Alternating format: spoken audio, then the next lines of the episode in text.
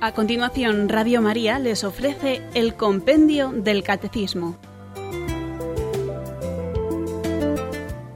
Es un espacio dirigido por el Padre Mario Ortega y el Padre Roberto Visier.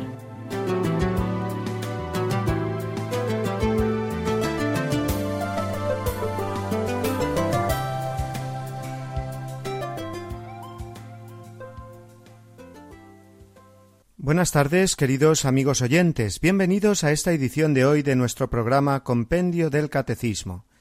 Al micrófono el padre Mario Ortega. Eduardo Verástegui, el famoso actor de la preciosa película provida Bella, hizo un cortometraje ganador de varios premios de cinematografía, titulado El circo de la mariposa. En él aparece un joven al que le faltan brazos y piernas, y que es el objeto de atracción y burla en una feria de fenómenos curiosos de la naturaleza. Eduardo Verástegui, el señor Méndez, en la película, trata de hacer recuperar a este joven su dignidad perdida, ya que le habían metido en la cabeza que por su falta de extremidades era una perversión de la naturaleza, que no se le podía llamar hombre, que hasta Dios mismo le daba la espalda. Hacer que este joven descubra su dignidad humana es todo un reto para el señor Méndez y sus amigos, todos ellos también con un pasado parecido, pero que habían conseguido salir de su marginación personal y social para iniciar una vida nueva, dando lo mejor de sí mismos, recuperando su dignidad. No os cuento más, queridos amigos, con el fin de que os animéis a ver este cortometraje, El circo de la mariposa, porque es un precioso testimonio del valor de la vida humana, cuya dignidad está por encima de cualquier otro ser creado en el mundo visible, independientemente de sus limitaciones físicas, psíquicas, eh, su edad o su situación social o cultural. El ser humano es el único ser sobre la tierra que Dios ama por sí mismo. De esto hablaremos en nuestro comentario de hoy, y por cierto, el enlace al Circo de la Mariposa lo pueden encontrar en nuestra página de Facebook, Compendio Radio María, todo junto, Compendio Radio María en Facebook.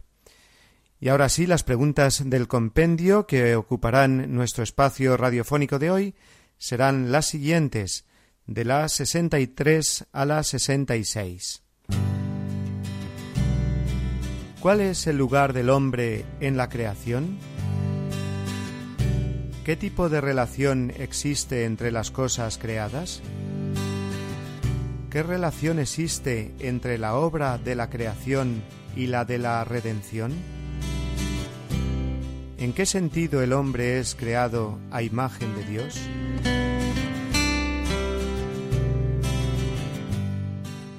La revelación bíblica de la creación distingue siempre entre la creación del hombre y la del resto de las criaturas, el ser humano es la cumbre de la creación y con el resto de las criaturas se establece una interdependencia y una jerarquía queridas por Dios, tal y como nos explican las preguntas 63 y 64 del compendio.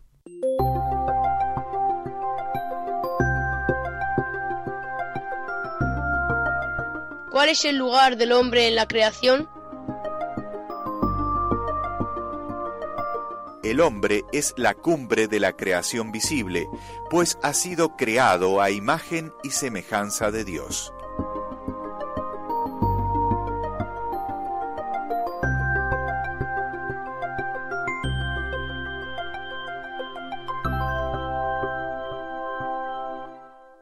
En el capítulo 1 del Génesis, versículo 26, leemos que el sexto día dijo Dios, Hagamos al hombre a nuestra imagen y a nuestra semejanza, para que domine sobre los peces del mar, sobre las aves del cielo, sobre los ganados y sobre todas las bestias de la tierra, y sobre todos los animales que se mueven sobre ella. En ningún acto creador precedente había hecho Dios esta declaración de intención hagamos al hombre, lo cual ya nos da una idea de que el hombre ocupa un lugar especial en la creación, y además utiliza el plural hagamos, en lo que puede considerarse ya una primerísima señal de la revelación de la Trinidad. y esto para expresar que el hombre creado a su imagen y semejanza es imagen de la misma Trinidad, es decir, expresión del amor eterno de Dios. Luego sigue el acto creador, versículo 27. Dios creó al hombre a imagen suya, a imagen de Dios lo creó, varón y mujer los creó. Tres veces consecutivas dice creó, para referirse a la creación del ser humano, y esto nos da testimonio de la especial importancia e intensidad del acto creador. Y finalmente, mientras cada uno de los días de la creación se concluye con la anotación vio Dios que era bueno, después de la creación del hombre, el sexto día, dice que vio Dios que era muy bueno cuanto había hecho.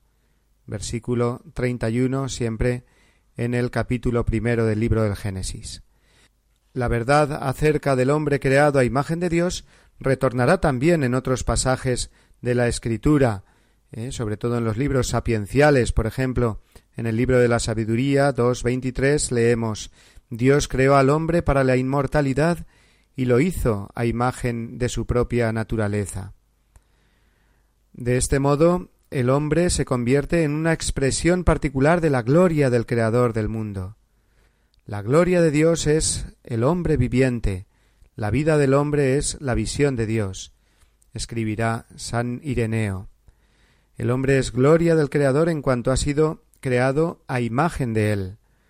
En esto encuentra fundamento el particular valor de la vida humana, y este misterio del hombre a imagen de Dios llegará a su máxima revelación cuando Dios mismo, en su Verbo eterno, se haga hombre. ¿Qué tipo de relación existe entre las cosas creadas? Entre todas las criaturas existe una interdependencia y jerarquía queridas por Dios. Al mismo tiempo, entre las criaturas existe una unidad y solidaridad, porque todas ellas tienen el mismo Creador, son por Él amadas y están ordenadas a su gloria. Respetar las leyes inscritas en la creación y las relaciones que dimanan de la naturaleza de las cosas es por lo tanto un principio de sabiduría y un fundamento de la moral. Dios no ha creado las criaturas aisladas, ni las ha creado todas al mismo nivel. Ha establecido un orden, una jerarquía. Cada cosa creada forma con el resto una unidad, y depende del resto, en una armonía que es buena y necesaria para que cada criatura, incluido el hombre, alcance su fin. Y esta interdependencia y orden nos está revelando la existencia de unas leyes inscritas en la creación. Nos dice así la respuesta 64 que acabamos de escuchar, es decir, que las cosas son lo que son.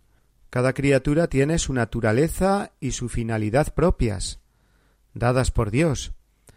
Este será el fundamento de la ley natural, puesto que estando todas las cosas al servicio del hombre, la naturaleza de las cosas no depende de la voluntad del hombre, sino sólo de Dios. Y en este sentido el hombre tiene que amar la creación y respetarla, y no sólo, digámoslo así, mm, por la cuenta que le trae, sino ante todo y sobre todo porque será el reconocimiento de la bondad y del poder del Creador y Padre de todo. Pero llega el momento, queridos amigos, de hacer una pausa en nuestro comentario.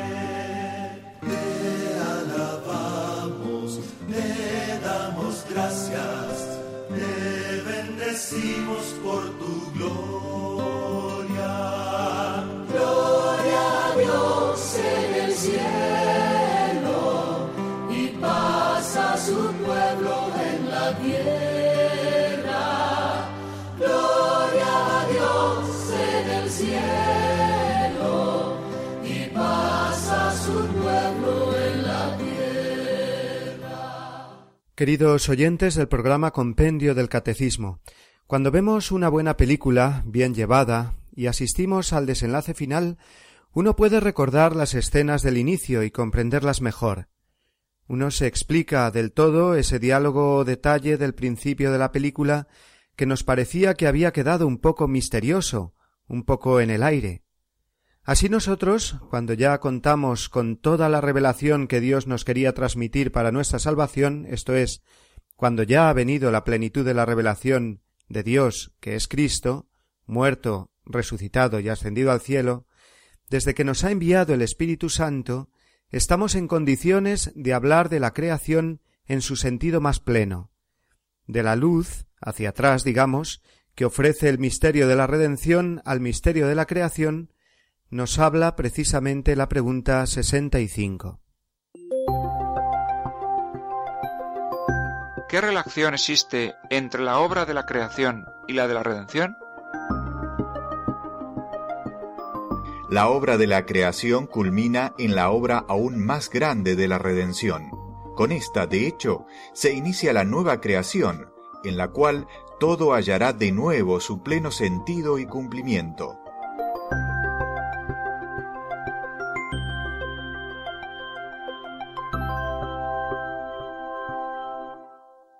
Un cristiano no puede comprender el relato de la creación sin pensar a la vez en Jesucristo Redentor, pues sólo desde su misterio pascual se entiende plenamente la obra de la creación. Por eso, esta pregunta sesenta y cinco, que pertenece propiamente a la segunda parte del credo, la parte cristológica, viene ahora inserta en la enseñanza sobre la obra de la creación del mundo. En el relato de la creación de cada criatura vamos leyendo vio Dios que era bueno. Toda la creación salida de la mano de Dios es buena, y toda la creación está llamada a una armonía total con el Creador. Esta armonía se trunca con la presencia del mal. La irrupción del pecado en el mundo a través del mal uso de la libertad de ángeles y de hombres, como veremos en unos días, hace que la creación entera se desoriente de Dios, de modo que el mal queda tan inserido en el mundo que nos parece ya normal, la historia humana es una historia de pecado, de divisiones, odios y envidias, muerte y guerras, injusticias y sufrimiento de los más inocentes. El hombre va contra sí mismo.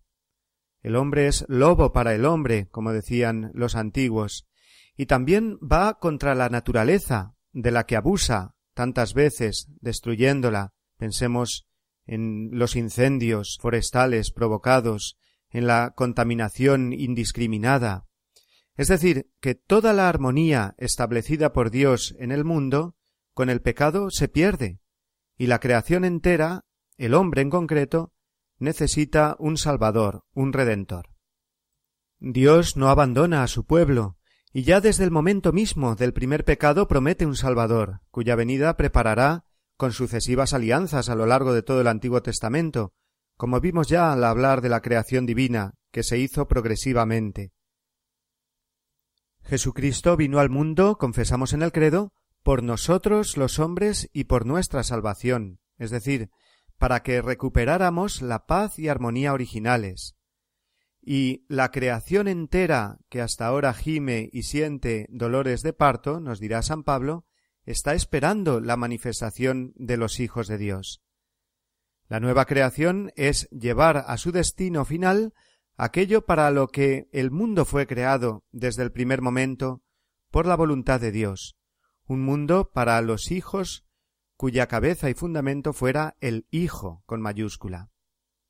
Así, en el Concilio Vaticano II, el número 22 de la Constitución Gaudium et Spes, del que ya hemos hecho referencia alguna otra vez, leemos En realidad el misterio del hombre sólo se esclarece en el misterio del Verbo encarnado, porque Adán, el primer hombre, era figura del que había de venir, es decir, Cristo nuestro Señor. Cristo, el nuevo Adán, en la misma revelación del misterio del Padre y de su amor, manifiesta plenamente al propio hombre y le descubre la sublimidad de su vocación. Y más adelante seguimos leyendo. Él, que es imagen de Dios invisible, es también el hombre perfecto, que ha devuelto a la descendencia de Adán la semejanza divina, deformada por el primer pecado. En él la naturaleza humana asumida, no absorbida, ha sido elevada también en nosotros a dignidad sin igual. El Hijo de Dios, con su encarnación, se ha unido, en cierto modo, con todo hombre. Trabajó con manos de hombre, pensó con inteligencia de hombre, amó con corazón de hombre. Nacido de la Virgen María se hizo verdaderamente uno de los nuestros, semejante en todo a nosotros, excepto en el pecado. La liturgia nos expresa de forma continua esta relación intrínseca entre creación y redención del mundo. Lo vemos sobre todo en la vigilia pascual del día de la resurrección. Las lecturas que se leen en ese momento comienzan con el relato de la creación y concluyen con el de la resurrección, para indicarnos la unidad de toda la acción de Dios. En la oración después de la primera lectura leemos Dios Todopoderoso y Eterno, admirable siempre en todas tus obras, que tus redimidos comprendan cómo la creación del mundo en el comienzo de los siglos no fue obra de mayor grandeza que el sacrificio pascual de Cristo en la plenitud de los tiempos. La redención es, pues, una obra más admirable aún que la creación, pues por la gracia, el hombre, creado a imagen y semejanza de Dios, es ahora hecho hijo de Dios. Se trata de una nueva vida en él, que da a toda la creación un sentido nuevo. Todas las cosas que habían sido creadas para el hombre son ahora del hombre Cristo Jesús, no sólo porque es el Dios encarnado, sino porque es el hombre resucitado, constituido Rey del universo. Cristo, dice San Pablo en Colosenses 1.15, es el primogénito de toda criatura. Y el que está con Cristo es una nueva creación, pasó lo viejo, todo es nuevo. Segunda Corintios 5, Nuevo y mejor, la nueva creación supera a la primera. Donde abundó el pecado, sobreabundó la gracia. Romanos 5:20. Por eso, el mismo pregón pascual recoge aquella frase tremenda Feliz la culpa que nos mereció tal Redentor. En el cuarto Evangelio podemos descubrir un bellísimo paralelismo en la sucesión del tiempo, tal como lo cuenta San Juan, queda maravillosamente expresada la redención como nueva creación según el esquema de los siete días de la creación. Eh, expliquémoslo brevemente. El Evangelio, como todos sabemos, comienza con el famoso prólogo. Al principio era el verbo. Esto es, eh, está hablando de cuando sólo era Dios. Y a continuación, digamos, comienza la creación, según el relato del Evangelio de San Juan. Y dice así en Juan 1.29, al día siguiente, ¿eh? y cuenta, por ejemplo, el testimonio de Juan el Bautista. Llegamos a Juan 1.35 y de nuevo al día siguiente, segundo día, ¿eh? y cuenta la elección de los discípulos. Juan 1.43 de nuevo al día siguiente, y aquí viene el pasaje de Natanael y de Felipe. Y el, al inicio del capítulo 2 de San Juan dice tres días después y cuenta aquí el milagro de las bodas de Caná, de Caná de Galilea. Es decir, que estamos ya situados en el día sexto. Y este día sexto es el comienzo de la, eh, del ministerio público de Jesús, de la vida pública de Jesús. Y este día sexto, en el Evangelio de San Juan, será en realidad toda esta vida pública de Jesús, hasta el momento de su muerte. Y en el momento de su muerte se declarará solemnemente todo está consumado, al igual que, al igual o en paralelismo, con el Creador, que había declarado concluida la creación en Génesis 2, versículo 2.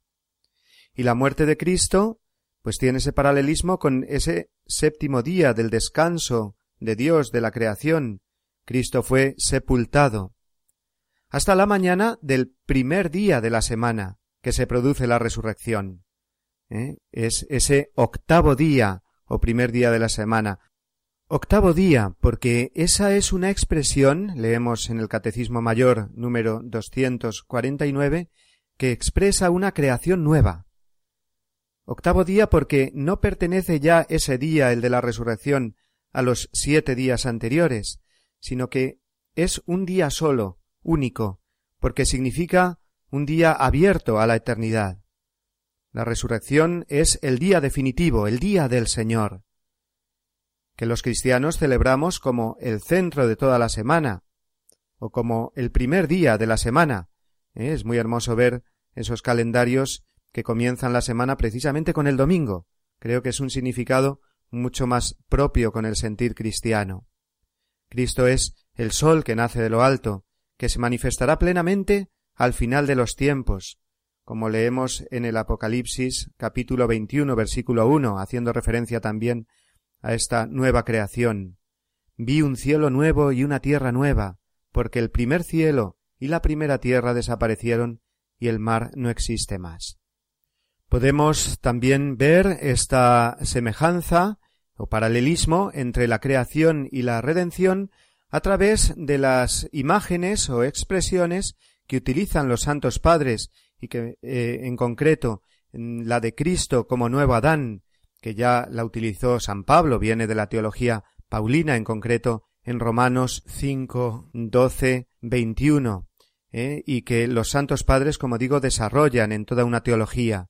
Cristo es el nuevo Adán, porque si bien Adán fue el primer hombre, Jesucristo es el primero en dignidad, Él es el primogénito entre toda criatura.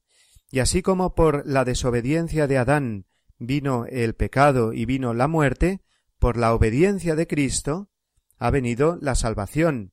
Esto lo explica muy bien también San Pablo en el famoso himno de la carta a los filipenses.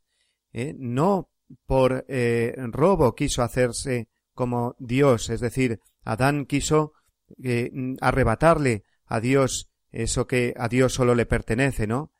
Y eh, Cristo hizo exactamente lo contrario. Siendo Dios, se hizo hombre, y así obedeció, y así llevó a la humanidad a la salvación y reparó esa desobediencia hecha por el primer Adán. Y junto con Cristo, nuevo Adán, los santos padres, eh, ya San Justino, San Ireneo, se refieren a María, a la Virgen María, como la nueva Eva. Esto es precioso también porque de nuevo encontramos este paralelismo entre la creación y la redención. La Virgen María, con su inmaculada concepción, participa en la redención como corredentora.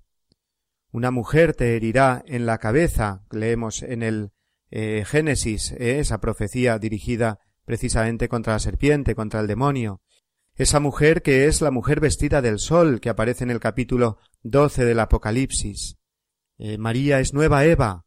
El ángel caído, eh, en forma de serpiente, indujo al pecado a Eva con la mentira, mientras que el ángel Gabriel trae la noticia de la verdad a María. La desobediencia de Eva fue por falta de fe, en tanto, la obediencia de María, nueva Eva, es precisamente por la fe. El sí de Eva a la serpiente trajo la muerte al mundo. El sí de María al plan de Dios traerá la salvación al mundo. También eh, vemos ese paralelismo en el mismo eh, árbol de la cruz, es decir, en un árbol eh, fueron tentados nuestros primeros padres y la cruz, tronco de madera como un árbol sobre el que está Cristo, ¿eh? Cristo derrota en un árbol al que en un árbol había logrado la derrota del género humano.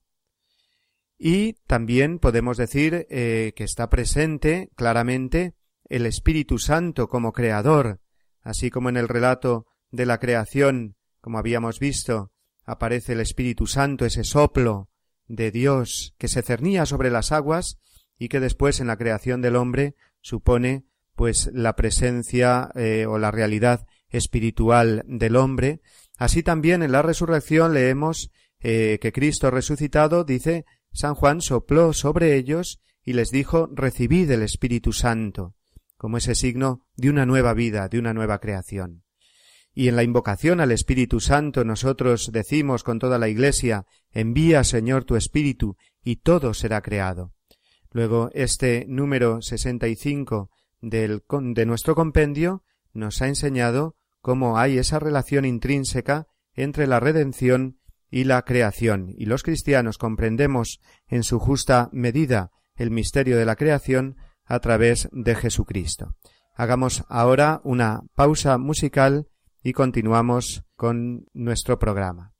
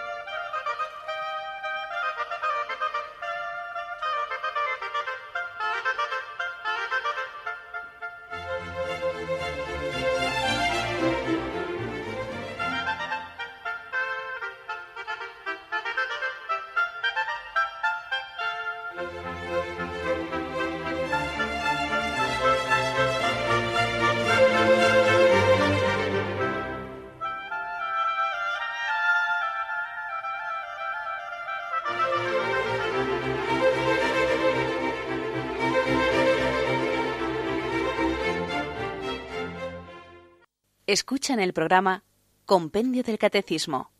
Es tan importante abundar en el hecho de que somos imagen de Dios que aunque ya hemos hablado de ello en la pregunta 63, lo comentamos ahora más en profundidad. Escuchemos, pues, con atención el número 66 de nuestro compendio.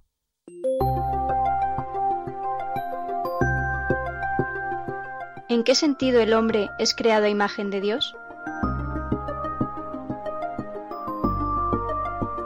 El hombre ha sido creado a imagen de Dios en el sentido de que es capaz de conocer y amar libremente a su propio Creador. Es la única criatura sobre la tierra a la que Dios ama por sí misma y a la que llama a compartir su vida divina en el conocimiento y en el amor. El hombre, en cuanto creado a imagen de Dios, tiene la dignidad de persona, no es solamente algo, sino alguien capaz de conocerse, de darse libremente y de entrar en comunión con Dios y las otras personas.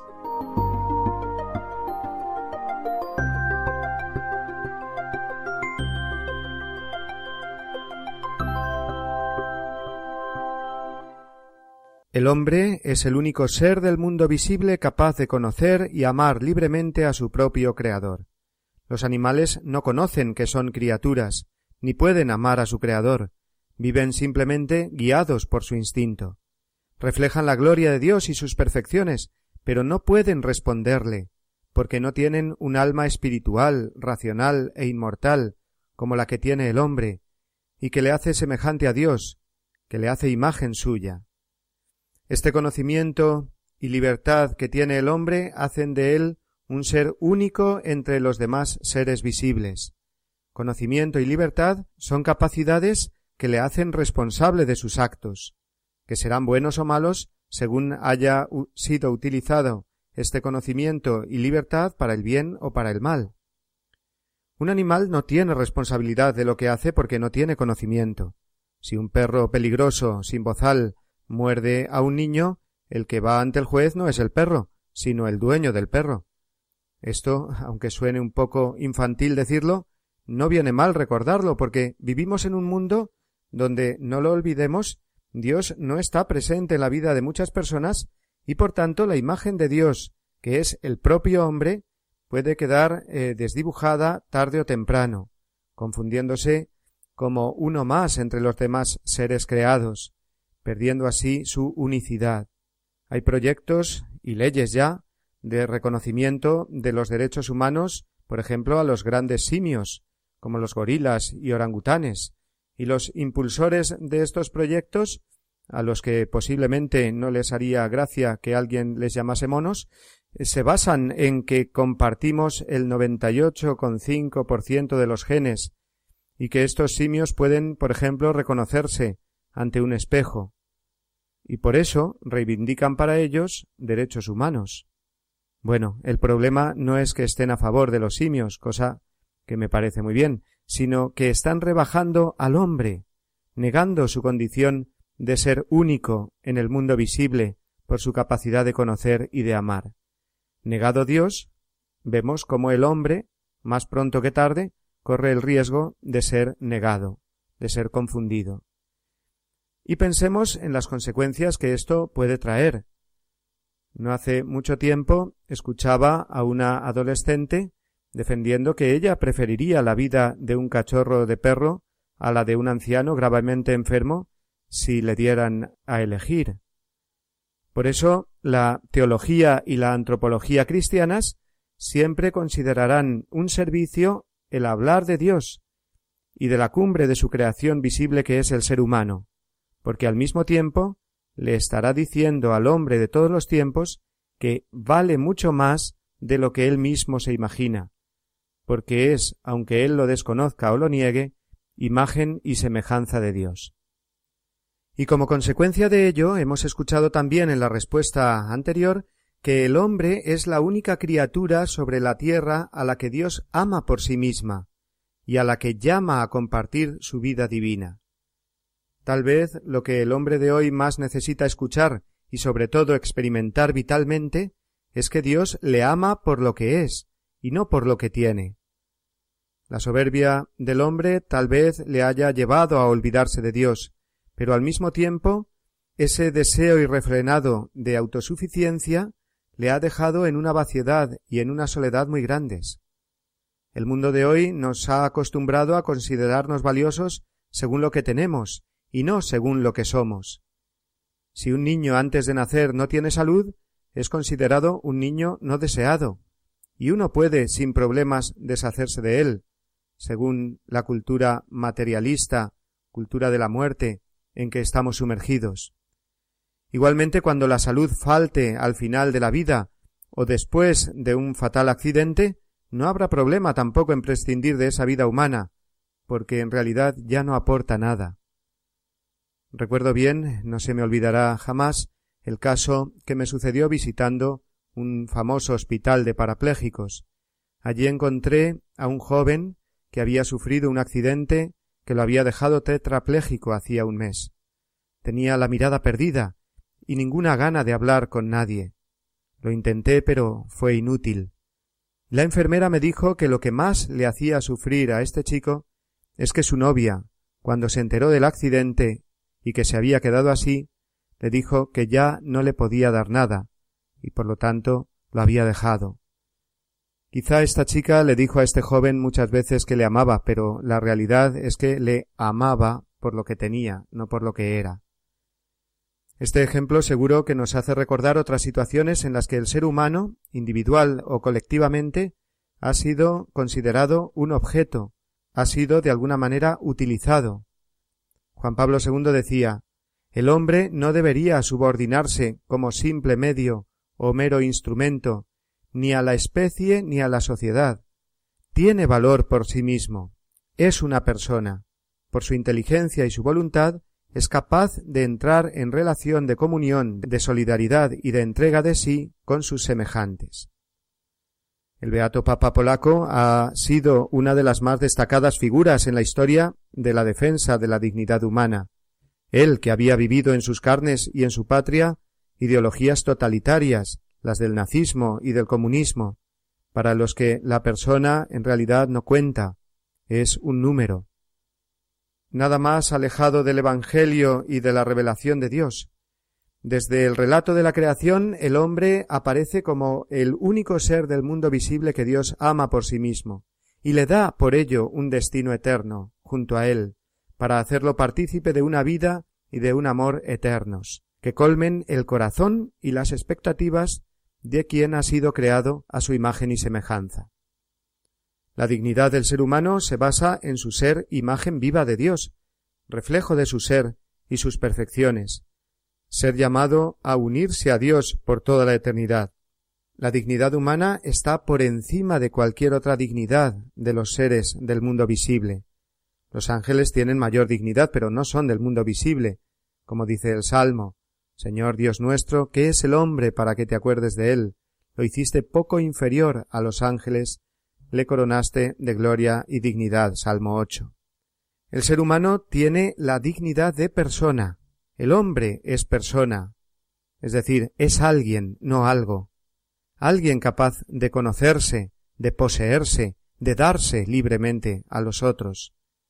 El hombre es capaz de darse, de entrar en comunión con Dios y con los otros hombres. Esto quiere decir que es persona. No es un número, no es un objeto del que otros hombres puedan disponer o aprovecharse. María Magdalena, por poner un ejemplo bíblico, olvidó lo que significaba ser persona hasta que oyó la predicación de Jesús. Era una prostituta, un objeto para quienes la buscaban diciéndole que la amaban. Sólo Dios la amaba por lo que era, imagen y semejanza de Dios.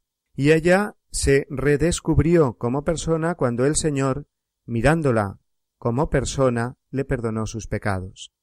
Qué urgente es mostrar al mundo el rostro de Dios Creador que ama a cada uno de los hombres personalmente, enseñándonos a nosotros a hacer lo mismo, sin importarnos sus posesiones, su raza, su fama o su condición, sin dejarnos engañar por las apariencias o por lo que los demás nos digan, sin dejarnos engañar por ideologías o modas que se muestran contrarias al ser humano por haber olvidado que es imagen de Dios. El ser humano es persona desde el inicio hasta el final, desde la concepción hasta su fin natural, y la vida del hombre es inalienable, sólo está en manos de Dios.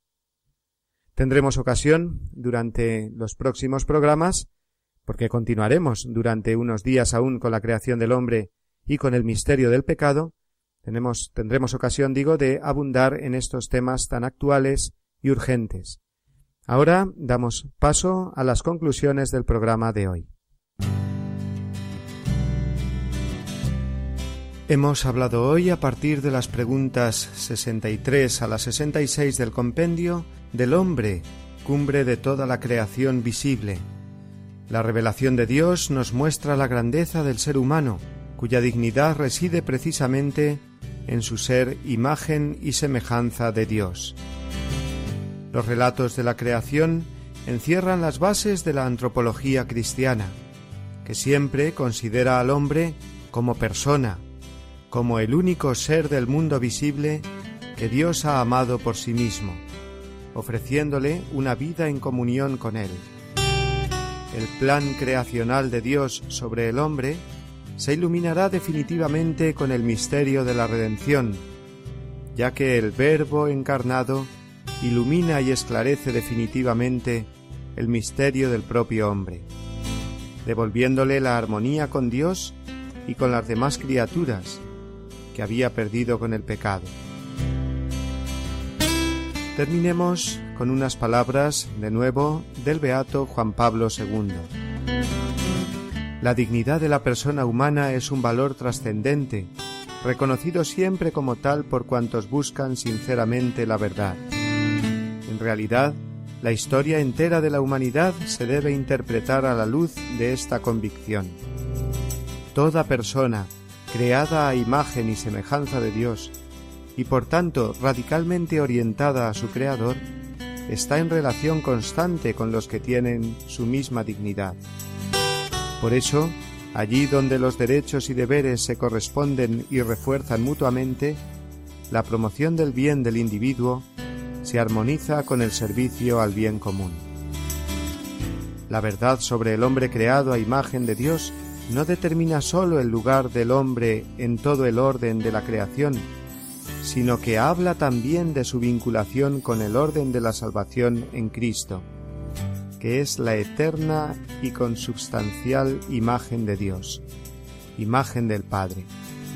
La creación del hombre a imagen de Dios, ya desde el principio del Génesis, da testimonio de su llamada. Esta llamada se revela plenamente con la venida de Cristo. Precisamente entonces, gracias a la acción del Espíritu Santo, se abre la perspectiva de la plena transformación en la imagen consubstancial de Dios que es Cristo. Así la imagen del libro del Génesis alcanza la plenitud de su significado revelado.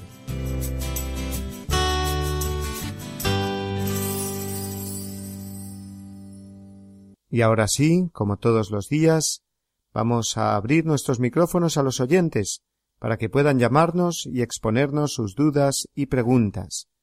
Les recordamos que también lo pueden hacer por correo electrónico a la dirección compendio arroba radiomaria.es. Repito, compendio arroba radiomaria.es. Para participar en directo, 91 153 8550. 91 153 8550.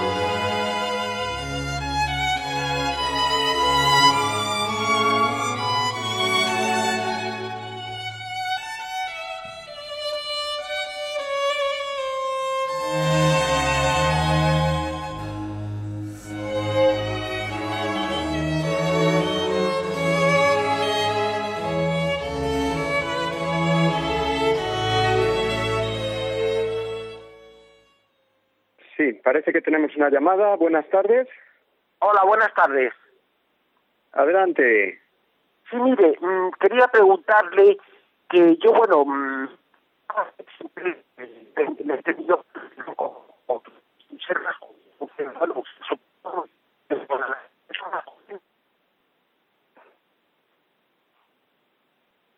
¿Me escucha bien?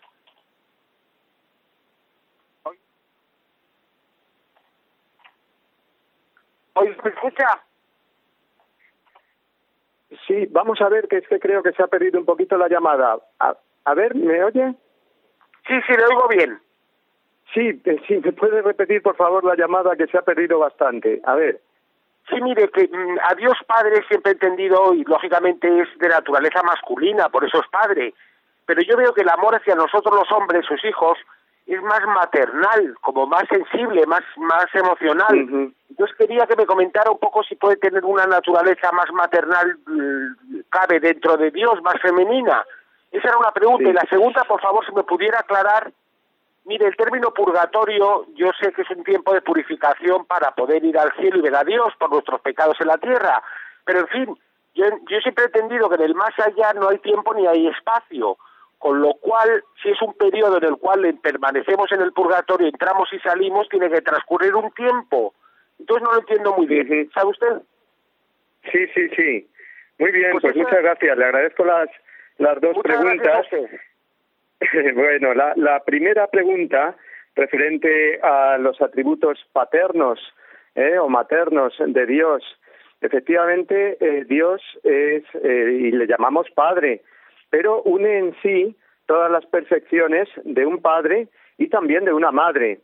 porque ya en el Antiguo Testamento aparecen eh, muchos pasajes en los que se describe el corazón de Dios y son más bien efectivamente atributos maternos, es decir, como una madre, dice, aunque una madre se olvidara de sus hijos de pecho, yo jamás me olvidaré de ti, te tengo tatuado ¿eh? en, mis manos. Eh, eh, todas esas expresiones de cariño y de, y de, y de cercanía hacia Israel, su hijo, ¿no? Hablando del pueblo entero, luego será a partir de Jesucristo ya cuando podemos llamar cada uno de nosotros como hijos de Dios a Dios Padre, pues se ve esa, esa, esa ternura maternal. O sea, todo lo mejor de una madre se lo podemos y se lo debemos atribuir a Dios, ¿eh? porque todo el amor de una madre viene de Dios como fuente de todo amor. Y todo lo mejor de un padre se lo atribuimos a Dios, porque eh, lo mejor de un padre me refiero pues los atributos que se suelen atribuir al, al padre, ¿no? La fortaleza, ¿no? La seguridad, eh, pues esa confianza en él, en que nos cuida, en que nos protege, que protege a toda la familia. Bueno, pues todo lo mejor de un padre y de una madre sin ningún problema, al contrario, debe ser así, se lo atribuimos a Dios, aunque le llamemos eh, Padre, ¿eh? pero Dios Padre es espíritu, es decir, no, no se ha encarnado, no ha tomado como Jesucristo eh, una naturaleza humana y por lo tanto a Jesucristo sí, de Jesucristo debemos decir que es hombre, ¿eh? pero de Dios Padre le atribuimos todo lo mejor de los padres, todo lo mejor de la madre. Y con respecto a la, a la pregunta sobre el purgatorio, claro, veremos mucho mejor este tema y lo podremos entender un poquito más cuando lleguemos a la parte correspondiente del credo.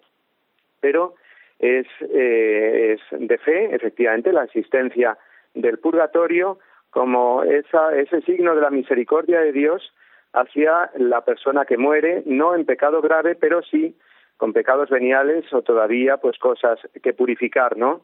Para que entre en el cielo completamente lleno de amor de Dios. Y entonces, efectivamente, una persona cuando muere, eh, pues ya su alma eh, de alguna manera está ya en la eternidad. Entonces, esa mm, relación, digamos, con el tiempo, la, la, mm, hablamos de ella con respecto al purgatorio porque el cuerpo está todavía a la espera de la resurrección final. Es decir, hay una especie de relación entre el purgatorio y que precisamente termina ¿eh? en, el, en, el, en el momento final, en el día final, ¿no? Al, al final de los tiempos, cuando Cristo venga a juzgar a los vivos y a los muertos, que es una relación necesaria. ¿Cómo la explicamos? Pues no sabemos. Entra dentro del misterio y la teología da explicaciones y se podrían decir más cosas, pero de momento nos quedamos eh, con eso y lo veremos, como le digo, eh, cuando mm, pasemos a comentar los artículos del credo referentes a la vida eterna. Vamos a, estamos a la espera de recibir alguna llamada más y en tanto aprovecho para recordarles que estamos en los artículos del credo correspondientes a la creación del hombre, del ser humano, y que en estos días, eh, ya empezamos ayer como hoy y hasta el final de la semana, veremos eh, pues toda la antropología cristiana, o sea, toda la antropología que nos mm, viene revelada a través de la creación y que entendemos eh, plenamente a la luz de la redención, como hemos dicho hoy. Son temas muy interesantes sobre la creación del hombre, sobre la dignidad del hombre que hemos visto hoy, sobre su ser cuerpo y alma, ¿eh? sobre su ser espiritual. Y son temas muy urgentes que mm, tenemos que formarnos bien para saber dar respuesta a nuestro mundo, ¿no? Porque es verdad que eh, en nuestro mundo falta Dios, pero falta también por ello mismo esa dimensión humana ¿no? de la vida y esa concepción del hombre, la concepción cristiana, que es la que eh, nos configura como cultura, y la que nos ha hecho siempre progresar y la que nos une en la caridad, como veremos también en el programa de mañana. Seguimos a la espera de alguna llamada más y mientras tanto podemos escuchar música.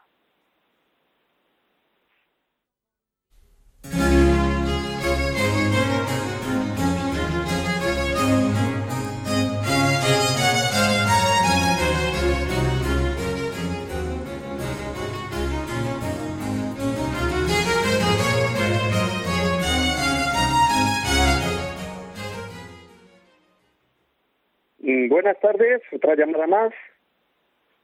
Sí, buenas tardes. Buenas tardes. Sí. sí, soy Eugenio de Santiago de Compostela. Eugenio, muy bien. Eugenio Rey, buenas tardes, padre. Eh, enhorabuena otra vez por el programa. Mire, un par, un par de dudas, un par de dudas pequeñas eh, en relación al alma de las personas y, y, lo, y, lo, de los ángeles.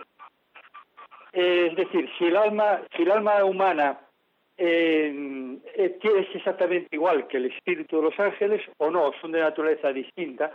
Es decir, mm, si, el, si el hombre cuando se muere él sería un ángel, que yo lo he oído por ahí, creo que no, que son de naturaleza distinta, pero me gustaría preguntárselo. Y después Jesucristo cuando se encarnó eh, y, fue concebido por el Espíritu Santo de Sena la Virgen, ¿estaba dotado también de un alma humana o, le bastaba con el Espíritu, o sea, con, ser Dios? Sí, sí, muy bien. Pues eh, muchas gracias, Eugenio. Eh, le agradezco estas preguntas que nos permiten profundizar en el tema eh, y aclarar eh, cosas, efectivamente.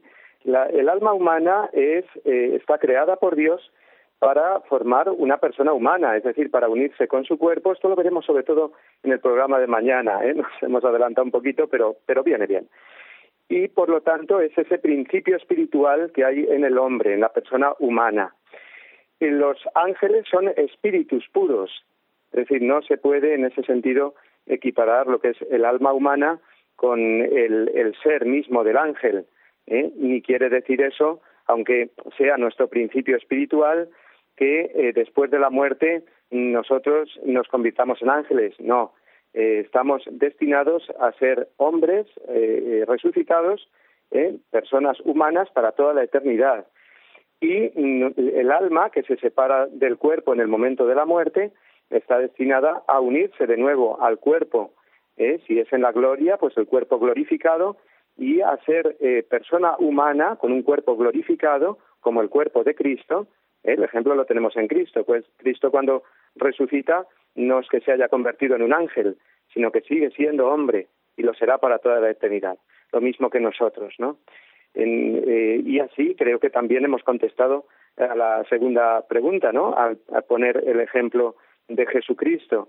Cuando se encarnó, pues recibe esa naturaleza humana plena y eh, por lo tanto ese cuerpo y esa alma eh, que, que, después eh, pues en el momento de la resurrección vemos que es un cuerpo glorificado y por lo tanto ilumina toda la antropología o todo el misterio del hombre. Veremos más este tema más en profundidad a partir de la semana que viene cuando entremos en la segunda parte del credo, que es el, la parte cristológica, la parte de Cristo. Muy bien, me parece que hay una llamada más, se va a tener que ser un poquito rápida. Buenas tardes. Oh, buenas tardes, padre. Adelante, buenas tardes. Eh, le hablo de Denisas Costa, Málaga, soy Juan. Eh, le digo, eh, el hombre ha sido creado a imagen y semejanza de Dios. Eh, yo quisiera que nos explicaran, por favor, qué es la imagen y qué es la semejanza, porque a veces tendemos a confundir una cosa con la otra, para que usted nos lo explique brevemente. Muchas gracias. bueno, eh, imagen y semejanza quiere decir pues ese que es ese reflejo de la del ser mismo de Dios. ¿eh? Sería ahora inútil a lo mejor empezar con disquisiciones un poquito filosóficas sobre el significado de una o de otra palabra, pero es una expresión toda ella entera a imagen y semejanza de Dios que significa que el hombre participa ya de ese eh, ser de Dios en el sentido que es eh, reflejo del ser de Dios que mm, tiene un entendimiento y una voluntad que le permiten conocer y amar a Dios ¿eh? y que está destinado a participar de la vida de Dios por toda la eternidad. Luego, ese es el significado de la expresión creado a imagen de Dios, a imagen y semejanza de Dios, y que es la base fundamental de la dignidad humana. Muy bien, Juan de Málaga, le agradecemos esa pregunta. Y a todos nuestros oyentes, eh, la atención eh, que han tenido en escuchar este programa y en seguirnos todos los días en este proceso formativo que supone, eh, bueno, que es el objetivo de nuestro programa Compendio del Catecismo. Les invitamos una vez más a profundizar en la formación cristiana, a dirigirse del compendio, pasar al catecismo mayor y de ahí a los documentos de la Iglesia y a tantos recursos que tenemos pues para eh, conocer mejor nuestra fe y por lo tanto amar más a Dios y amar a la Iglesia que es eh, nuestra madre y nos proporciona tanta eh, luz. Vamos a terminar, como siempre lo hacemos, con el rezo del Ave María y con la bendición final. Dios te salve María, llena eres de gracia, el Señor es contigo. Bendita tú eres entre todas las mujeres, y bendito es el fruto de tu vientre Jesús. Santa María, Madre de Dios, ruega por nosotros pecadores, ahora y en la hora de nuestra muerte. Amén. Y la bendición de Dios Todopoderoso, Padre, Hijo y Espíritu Santo, descienda sobre vosotros y os acompañe siempre. Hasta mañana, si Dios quiere.